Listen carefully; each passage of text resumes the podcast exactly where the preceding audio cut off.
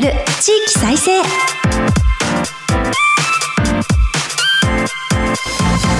こんにちは。日本経済新聞の支局記者が語る地域再生。番組進行を務めます。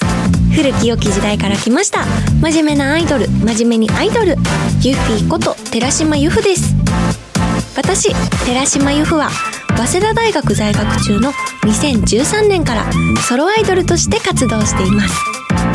ゆるキャラ好きアイドルとしてゆるキャラグランプリをはじめ各地のキャラクターイベントで MC も担当してきました。どうぞよろしくお願いいたします。今日本経済新聞の電子版では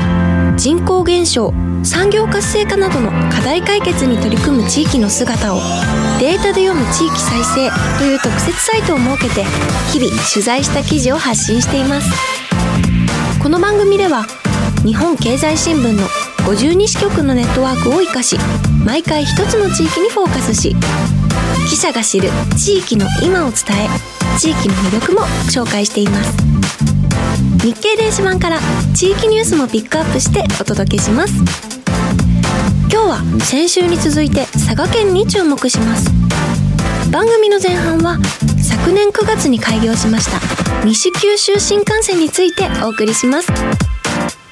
また全国各地の地域ニュースを挟んで後半は佐賀の日本酒についてお届けします。この番組のご感想は「ハッシュタグ地域再生ラジオ」でぜひツイートして盛り上げてください。この後日経の佐賀支局長が登場します。どうぞお楽しみに。支局記者が語る地域再生。この番組は日本経済新聞社の提供でお送りします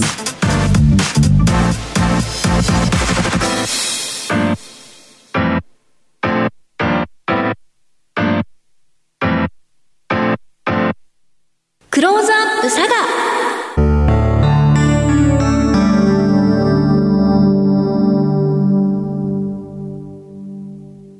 このコーナーでは毎回都道府県リレー担当地域を紹介します。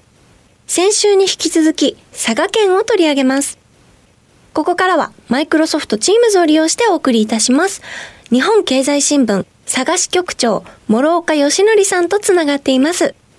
諸岡さん、ユッフィーこと寺島 F です。今週もよろしくお願いいたします。ユフィさんよろしくお願いします。お願いいたします。諸岡さんには前回、佐賀県知事選挙や佐賀インターナショナルバルーンフェスタなどについて伺いました。佐賀のおすすめの温泉についてもご紹介いただきましたので、聞き逃してしまった方は、ポッドキャストでぜひチェックしてください。ところで、諸岡さんは佐賀支局に赴任されてどのくらい経たれてるんですか？あの、ご出身佐賀県なんですかね？あ、それから佐賀県のお正月についても教えていただきたいんですが、どのような特徴がありますでしょうか？はい、赴任して2年9ヶ月になります。およそ3年です。私の出身は鹿児島県です。鹿児島県？同じきはい、鹿児島県南の方にあるんですけれども、まあ同じ九州ですけれども南部と北部ではまるで違いますね。あくまでも私の印象ですが、例えば鹿児島は余計なことは話さないという寡黙な人が多いと思うんですけれども、佐賀の人は上手にいろいろと話される方が多いです。ただ醤油が甘い、味噌は麦味噌など共通点も多いですね。私は現在単身赴任で佐賀に来ており、年末年始は家族のいる東京に帰省しているので、佐賀のお正月は正直体験していません。あの、ただ、包みの銅の松飾りなど伝統的な行事がいろいろあるとは聞いています。あそうなんですね。えちなみに私は千葉の出身なので、あの、お味噌は一般的な大豆なお味噌を使うことが多いんですけど、醤油は名産の野田醤油がありまして、野田市の駅で降りると、街がお醤油の香りがするなんていう話もあるぐらいに、えーお醤油の産地として知られています。あとは落花生が有名なので、あの、落花生を食べることも多くて、ピーナッツはいってあるものを食べることが多いかと思うんですが、千葉では茹でて食べるのが実は人気だったりします。えーさて、えー今日の話題ですが、昨年9月23日に西九州新幹線が開業しました。こちらの概要を教えてください。はい、わかりました。西九州新幹線は佐賀県武雄市の武雄温泉駅と長崎市の長崎駅間の69.6キロを結ぶ新幹線です。佐賀県の嬉野市と長崎県の大村市、諫早市を通ります。博多駅から長崎駅までは特急電車の利用で1時間50分かかっていましたが、新幹線開通により1時間20分とおよそ30分短縮されました。九州の観光列車七つ星のデザインを手掛ける水岡英二さんがデザインし、列車名はカモメと名付けられました。今お話しいただいたように、佐賀県武雄市の武雄温泉駅と長崎市の長崎駅間の69.6キロを結ぶ新幹線、西九州新幹線が開業したわけですが、こちら、諸岡さんは乗車されましたか？利用されてのご感想はいかがでしょうか？取材とプライベートで何度か乗車しました。仕事で嬉野市に行ったのですが、嬉野には長く鉄道駅がなく、これまで武雄温泉駅からバスに乗り換えて、陸路で40分かけて移動していました。しかし新幹線が開通して、武雄から10分もかからずに到着するので、便利になったなぁと驚きましたね。長崎方面に行きましたが、在来線より短時間で行けるので、これからも行く機会が増えそうです。気軽に移動できるようになると確かに行く機会が増えるのでいいですよね。整備計画決定から50年近く経過してついに西九州新幹線が開業に至ったわけですがここまで長い道のりがあったようですね。経緯を教えてください。はい。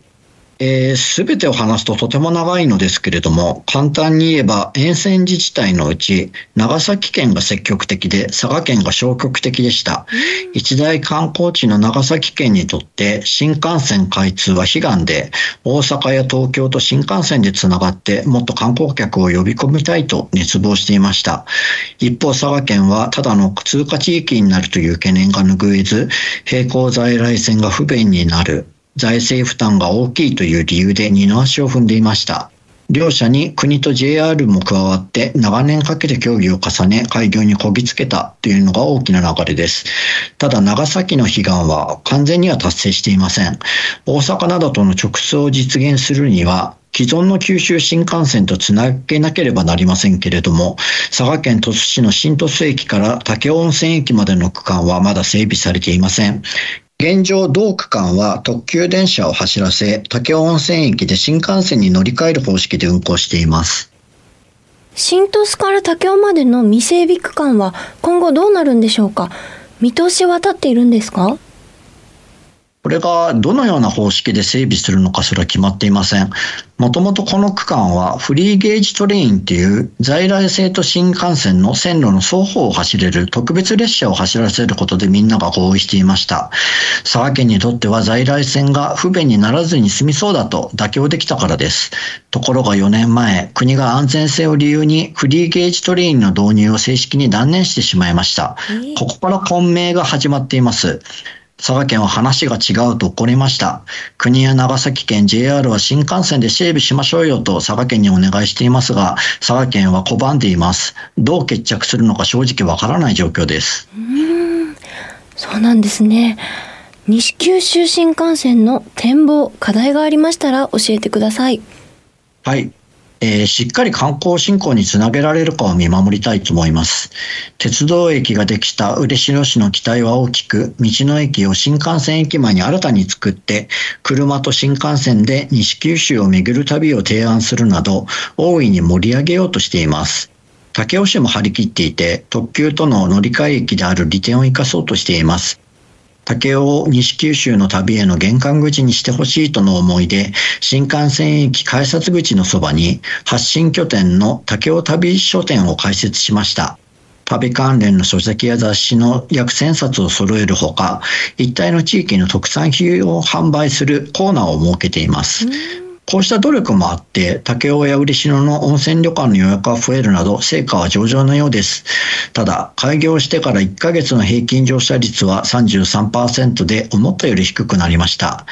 一過性のブームに終わらず、持続できるかが問われていると思います。よくわかりました。ありがとうございます。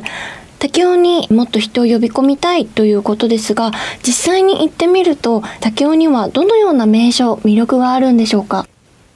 はい。竹雄にあの、駅から歩いて10分ほどのところに公衆浴場が集まっているエリアがありまして、はい、そこのあの、エリアに入る玄関口に楼門が立っています。この楼門が一つの観光名所になってまして、東京駅などを手掛けた辰野金吾さんが大正時代に建てた楼門です。あとあの、公衆浴場の中でも日本で最古って言われる明治に建った木造りの公衆浴場があるんですけれども、そこを入ると、あの熱湯とぬる湯っていうのがあってですね、その熱湯で43度から44度ありまして、ぬる湯でもまあ42度とネット風呂に近い性温なんですよね。ぬるくないんですよ。なんでまあ暑くてさっぱりしたいっていう方にはとても適した温泉ではないかと思います。うんなるほど、よくわかりました。ここまで日本経済新聞佐賀支局長諸岡義則さんに伺いました。ありがとうございます。ありがとうございました。昨年9月に開業しました西九州新幹線についてお送りしました。佐賀支局長の諸岡さんには後ほど再びご登場いただきます。日本経済新聞の支局記者が語る地域再生。日経電子版地域ニュースヘッドライン。このコーナーでは日経電子版と紙面の地域欄に最近掲載された記事から番組が注目した日本列島各地の話題をピックアップして AI アナウンサーが紹介します。最初のニュースです。東京都18歳以下に月5000円給付へ所得制限設けず、東京都の小池百合子知事は4日、18歳以下の都民に1人当たり月5000円程度の給付を始める方針を明らかにしました。少子化対策の一つとして、所得制限を定めないことを検討しています。都道府県による所得制限のない子育て支援の給付制度は珍しく、2023年度の予算案に盛り込み、23年度からの給付を目指します。都内の教育費は全国平均を1人当たり月額でおよそ5000円上回っているとして、差額分を給付する方向で調整します。次のニュースです。山梨県知事選挙、長崎県政の評価問う運営手法で論戦。任期満了に伴う山梨県知事選が5日告示されました。再選を目指す現職と、現職の県政運営を強権的と批判する新人2人が立候補し、三つどもえの選挙戦が始まりました。現職と新人1人は、共に自民党系で16年ぶりに保守分裂の山梨県知事選となります。投開票は22日で、現県政への評価が主な争点になります。立候補したのは、届け出順に自民党籍を持つ現職の長崎幸太郎氏、元笛吹市長の倉島誠二氏、元県議で自民を離党した志村直樹氏です。最後のニュースです。関西経済界万博シフト3団体トップの顔ぶれ固まる。関西経済連合会の松本正義会長が5日、2025年国際博覧会大阪・関西万博の成功を期して4期目への続投を表明しました。大阪商工会議所関西経済同友会と合わせ残り2年余りとなった万博開幕を迎える際の関西経済3団体トップの顔ぶれが固まったことになります。ここまで AI アナウンサーがお伝えしました。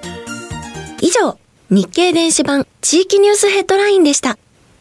ご紹介した記事の全文は、日本経済新聞の電子版をぜひチェックしてみてください。支局記者が語る地域再生。引き続き、日本経済新聞佐賀支局の諸岡支局長に地域で注目の話題を伺います。ここで取り上げるのは佐賀の日本酒についてです。一般的に九州のお酒といえば焼酎が有名ですが、佐賀県は日本酒に力を入れているそうですね。そうなんです。良質な水と米に恵まれている佐賀では古くから日本酒造りが盛んでした。佐賀の日本酒が知られるようになったきっかけがあったのでしょうか？1970年代からの地酒ブームで新潟の腰の乾杯などが注目されました。ただこのブームには佐賀は乗り遅れています。蔵元は各地にありましたけれども、デスカウントストアで売られている安い普通種に押されて苦しい状況でした。この苦境を打破したのが鍋島ですね。佐賀県鹿島市の福地吉蔵が作る鍋島が2011年世界で認められました。イギリスで開かれた世界最大級の品評会で最高賞を獲得し、国内外で大きな話題となりました。この鍋島の成功が転機となり、他の佐賀の日本酒にも注目が集まりました。うん、鍋島は諸岡さん飲まれましたか？ご感想いかがでしたでしょうか？はい、あの、スタンダードな銘柄をよく飲んでいますけれども、キリッと辛口でありながら風味も芳醇に感じるというとても美味なお酒ですね。あの、蔵元に取材したことがあり、料理に合うお酒というコンセプトで作っているというお話を伺ったことがあります。まさにその通りで、美味しい料理との相乗効果で酒の味わいも増す不思議なお酒だと思います。この鍋島、東京にいる私たちが飲むにはどうしたらよいですか？はい、あの、ネット販売はしていませんけれども、地酒を取り扱う全国の酒店と特約店契約を結んでいます。東京とその近郊にもたくさんあります。福千代市場のホームページに特約店一覧が掲載されていますので確認してみてください。様々な銘柄があるので、スタンダードから始めて、あとは好みに応じて銘柄を変えて味わってみるのも楽しいと思います。うん、ありがとうございます。鍋島の他にも佐賀は美味しいお酒があるんですか？もちろんあります。天山、小今里崎、菱田、東市などなど全国で知られているお酒がたくさんあります。甘口だったり、フルーティーな味わいだったり、蔵元や銘柄によって味わいが違います。佐賀の旅をお考えになっている日本酒好きの方がいたら、酒蔵を巡る旅をしても面白いかもしれませんね。いろいろなお酒を一箇所に行って飲み比べたいという人には佐賀県の鹿島市がおすすめです。福千代酒造などの蔵元が集まっている土地で、鹿島酒蔵ツーリズムを展開しています。様々な蔵元のお酒の試飲ができる場所があったり、年に一度の蔵開きでは酒蔵を巡ることができます。このツーリズムも鍋島の成功期に始まりました。蔵開きの参加者は年々増えて、コロナ禍前には最高で10万人が訪れています。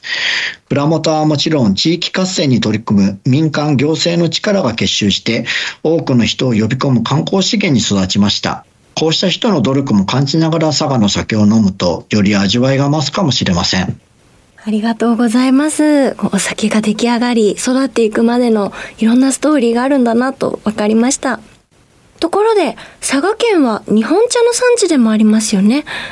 ただ後継者不足や日本茶全体の消費の落ち込みなど課題もあると聞いたことがあります。日本茶については最近どのような取材をされてますか？はい。えー、佐賀県では嬉野市を主産地とする嬉野茶が有名です。昨年の全国茶品評会で最高賞の農林水産大臣賞を3年連続で獲得しました。香りや旨味が強い高品質なお茶として知られています。ですが、高品質と認められていても生産量は減っているんですね。2020年の嬉野市内の生産量は約470トンで、10年前と比べて4割も減りました。栽培農家も10年前より半減しています。これは嬉野茶の問題というより、日本茶自体が飲まれなくなっているからです。一昔前は、一家団らんの場に大きな急須が置いてあって、みんなで茶を飲むのが普通の風景でしたけれども、今はそんなことないですよね。こうした問題に、嬉野の茶農家がどう知恵を絞っているかを取材しました。お茶とともに頼りを大切な人に送ろうっていうグリーンレタープロジェクトを昨年から展開していて、その取り組みについてお話を伺いました。急須で日本茶を入れるというお茶の文化はペットボトルなどで気軽にお茶が飲めるようになってもいつまでも大事にしていきたいですよね。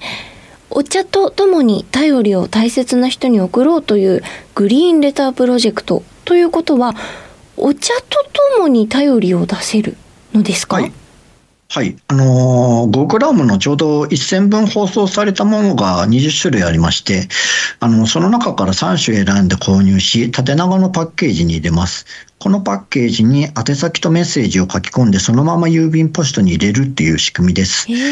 嬉野市の温泉旅館や空港などで売られています。観光客にじわじわ人気が出ているようです。確かにこう旅先から絵はがきを送るみたいな文化はありますけど そこにお茶がついてたらもらった方はより嬉しいですよね。あの香りも美味しさも楽しみながらあこんなところに相手は旅行に行ったんだなっていう思い出も共有できるという素敵な取り組みだなと思います。すごく面白い取り組みだと思うんですがどのような効果があるんでしょうか？そうですね。月間販売個数は200個ですのでこれだけでは商業として成り立つわけではありません。プロジェクトのリーダーに取材しましたが、広告塔として期待しているようですね。嬉野茶って美味しいねっていう輪を観光で訪れた人、グリーンレターをもらった人を中心に広げられればとおっしゃっていました。放送パックの裏には農家の連絡先が書いてあるので、美味しかったからと個別に注文する人もいるようです。全国でも珍しい取り組みでメディアに取り上げられれば話題となりますし、これをきっかけに羊羹の生産組合からコラボ企画を持ちかけられるなど、広告効果は今のところ抜群だと話されていました。これ以外にも嬉野市は全体でお茶を盛り上げています。民間主体で T ツーリズム構想を展開しています。茶畑を自転車で巡る、あの、茶林っていう活動もありますし、茶畑の中に屋外茶室を設けてお茶を楽しんでもらう体験もできます。お茶で観光資源を作る発想は斬新でとても面白いと思います。ありがとうございます。グリーンレターをきっかけに推し農家さんができたりするわけですよね。あと、羊羹とのコラボも素敵だなと思いました。あの、小木羊羹って佐賀県ですよね。よくご存知ですね。あの、荻羊羹っていうのは、はい、昔ながらの製法で作ってる羊羹なんです。おぎようかんのゆるキャラに会ったことがありまして、羊羹えんもんと恋姫ちゃんっていう、あの、渋めの可愛いキャラクターにお会いした時に教わったんですけど、確かに美味しい羊羹もあるし、嬉野はお茶もあるし、すごくその組み合わせは佐賀らしくて素敵だなと思ってお話伺ってました。私はあと T ツーリズムが気になったんですけど、諸岡さんのおすすめの T ツーリズムの何かプランがあったら教えてください。はい、プランの中でですね、まあ、お茶のソムリエが専属でつきまして、あのー、お茶の生産農家さんが、まあ、お茶についてよく分かってる方がソムリエでつきっきりでお茶のせお世話をするっていうプランがあります。まあ、あの旅館に着いてからのウェルカムティーとかですねあとはあの夕食でもその料理に合ったそのお茶っていうのをですね選んで、まあ、一番いい出方で飲ませると。まあ、あとあの先ほど話しましたあの茶畑の中の屋外茶室で、まあ、お茶を入れられたりとかですね、まあ、お茶についてあのとことん楽しめるプランがあります。ただこれあの一泊一名税抜きで15万円からになってますので。15万円ですか？そうです。まあ気軽にはちょっと利用できないんですけれども。まあでもあのお茶が好きな人が一生の記念にっていう旅だったらとても楽しめると思います。確かにその時の一番いい状況のいい状態いいおすすめのお茶が楽しめるってことなのですごくこう、まあ、金額的にもでもあの気持ち的にも贅沢な素敵な旅になるんじゃないかなと思います。諸岡さんこのプランは参加されたことは？いやさすがに。ちょっとお金があれなんであのお金が高くて私には子供もいるので手が出ないんですけど、あの、先ほど忘れました、チャリンはやったことありますね。えーチャリンこれあの、なかなかいいんですよ。まあ、自転車貸し出してくれて、はい、その、ドリンクももらえるんですよ。あの、嬉野茶のボトルに入った。それをまあ自転車に取り付けてですね、はい、茶畑を巡るっていう、まあ、たわいもないサイクリングなんですけど、まあ、これが比較的安くて、でもあの、楽しめましたね。うん、ありがとうございます。では私も、あの機会があったらまずはチャリンから始めてみようかなと思います。ありがとうございます。はい、ありがとうございます。ここまで2回にわたって貴重なお話をありがとうございます。日本経済新聞佐賀支局長の諸岡義則さんに伺いました。ありがとうございました。ありがとうございました。ここまでマイクロソフト Teams を利用してお送りしました。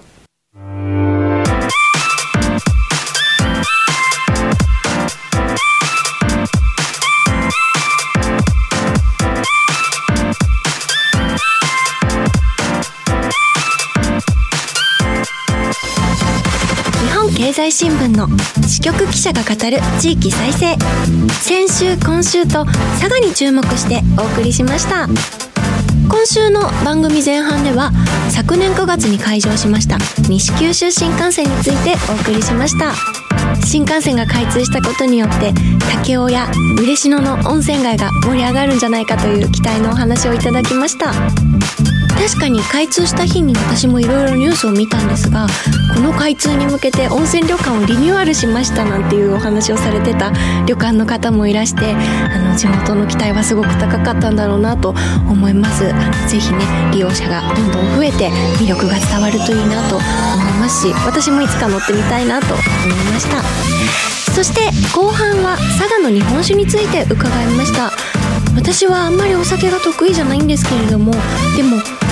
日本酒いい香りがするのであのいつか挑戦してみたいなと思いますし日本酒の製造が盛んな地域ってそれにちなんだ化粧品を作ってらっしゃるあの会社さんも多くてご当地コスメが結構気になってたりします。佐賀の日本酒を元にしたご当地コスメなんかがもしかしてあるんじゃないかなと思うのでぜひチェックしてみたいと思っています。そしてお茶の話もありましたね。諸岡さんがいろいろなプランを教えてくださいましたけれども嬉野のお茶あの嬉野にはゆっつらくんっていうゆるキャラがいるはずなんですよ。風呂桶みたいなあの可愛らしいちょっと何て言うんでしょうボリューミーな体型をされているあのゆっつらくんっていうキャラクターがいるのでもしかして T2 リズムでゆっつらくんに会えるプランとかあったりしないのかしら？ゆるキャラ好き向けのプランもあったら是非参加させていただきたいなと思いながらお話を伺ってました。2回にわたって貴重なお話諸岡さんにいただきましたけれども皆さんいかがでしたでしょうか？さて来週の番組では埼玉県を取り上げる予定です。埼玉県は日本で一番ゆるキャラがいるとも言われているのでゆるキャラ好きとしては非常に楽しみな回でございます。聞き逃せないトピックスばかりです。ぜひご期待ください。この番組は放送後ポッドキャストでも配信します。日経電子版からも聴取できますのでぜひご利用ください。またラジコのタイムフリー機能で放送から1週間以内でしたらいつでもお聞きいただけます。この番組のご感想は「ハッシュタグ地域再生ラジオ」でツイートしてください。毎週楽しみにハッシュタグ追わせていただいてます。それではそろそろお別れです。来週もどうぞお楽しみに。ここまでのお相手はユッフィーこと寺島由布でした。支局記者が語る地域再生。この番組は日本経済新聞社の提供でお送りしました。